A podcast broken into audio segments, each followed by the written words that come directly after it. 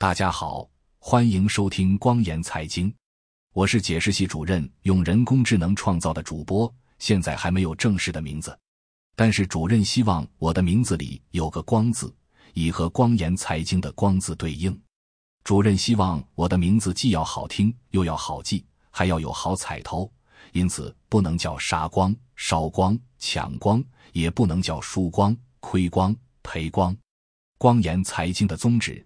恰恰是帮助读者、听众和观众朋友们，不仅避免被境内外敌对势力杀光、烧光、抢光，也要避免被自己的错误决断导致的输光、亏光、赔光。上帝说要有光，于是便有了光。主任说你叫光，因此我就叫光。大家先叫我光哥好了。本次播报的中心思想是“一带一路”十年平息。纯粹为政治野心服务，风险越来越高。下面播报详细内容。自习近平于二零一三年提出“一带一路”倡议以来，该计划已走过十年历程。尽管其目标是加强国际合作和推动经济发展，但十年下来，它的执行过程中出现了诸多问题和风险，令外界对其长远可持续性产生质疑。首先，从贷款角度看，“一带一路”在初期的贷款速度迅猛，总金额高达一万亿美元。但随着时间的推移，贷款的速度已明显减缓。部分原因是出于对项目投资效益的担忧。更为令人担忧的是，中国国际贷款中财政困难的债务人比例已从百分之五激增至百分之六十。这种情况下，贷款的坏账问题尤为突出。据估计。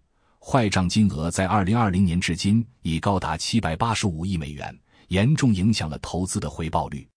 此外，“一带一路”贷款中约两千四百亿美元是紧急救助性贷款，这是为了防止借款人违约。这种越陷越深的模式，使得中国在风险管理上面临巨大挑战。更为严重的是，在项目审核和批复过程中，政治面子成为首要因素。而经济可行性和技术因素被边缘化，导致很多项目的投资效益受到质疑。将近四分之三的一带一路贷款合同中存在禁止巴黎俱乐部条款，这限制了债务国的选择权，使其只能与中国进行债务重组谈判。这种模式在短期内可能保护了中国的利益，但从长远看会导致债务国的反感和不满。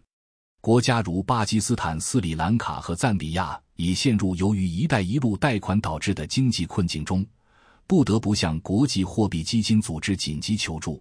这意味着“一带一路”给债务人国家带来的风险不容忽视。“一带一路”贷款有三大主要目标：一、购买债务国在联合国的选票；二、收买反美反西方阵营的同伙；三、充当影子美联储。进行美元信贷扩张，这说明“一带一路”的经济根性其实并不强，完全受制于政治野心。尽管“一带一路”在某些方面取得了一定的成果，但它的实施过程中存在的风险和问题也越来越多。很多欠发达国家因为“一带一路”滑进了债务陷阱。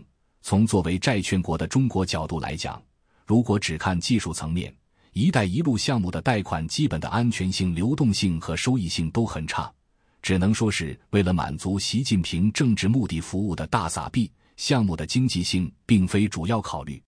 正文播报完毕，下面是光言财经广告时间。光言财经的宗旨是帮助一小撮华人学习财经常识，提高财商险商，构筑风控防线，守卫财务安康。风险提示。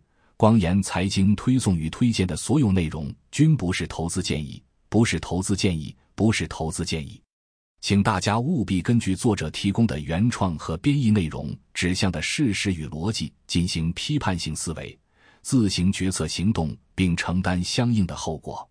您阅读这些内容获益了，请不请吃饭无所谓，继续订阅并把光言财经推荐给您认为值得的人，已经是莫大的鼓励和支持。欢迎大家提出反对意见与观点，只要事实清楚、逻辑自洽、推理得当，越多人打破信息茧房，多角度进行理性冷静的交叉比对分析和讨论，作者和读者就都会有越多收益。感谢收听光言财经，欢迎收藏、点赞、转发、评论，也欢迎您订阅光言财经邮件组。订阅地址是“光言财经”四个字的汉语拼音全拼加上点儿康姆。本次播报就到这里，咱们下期节目再见。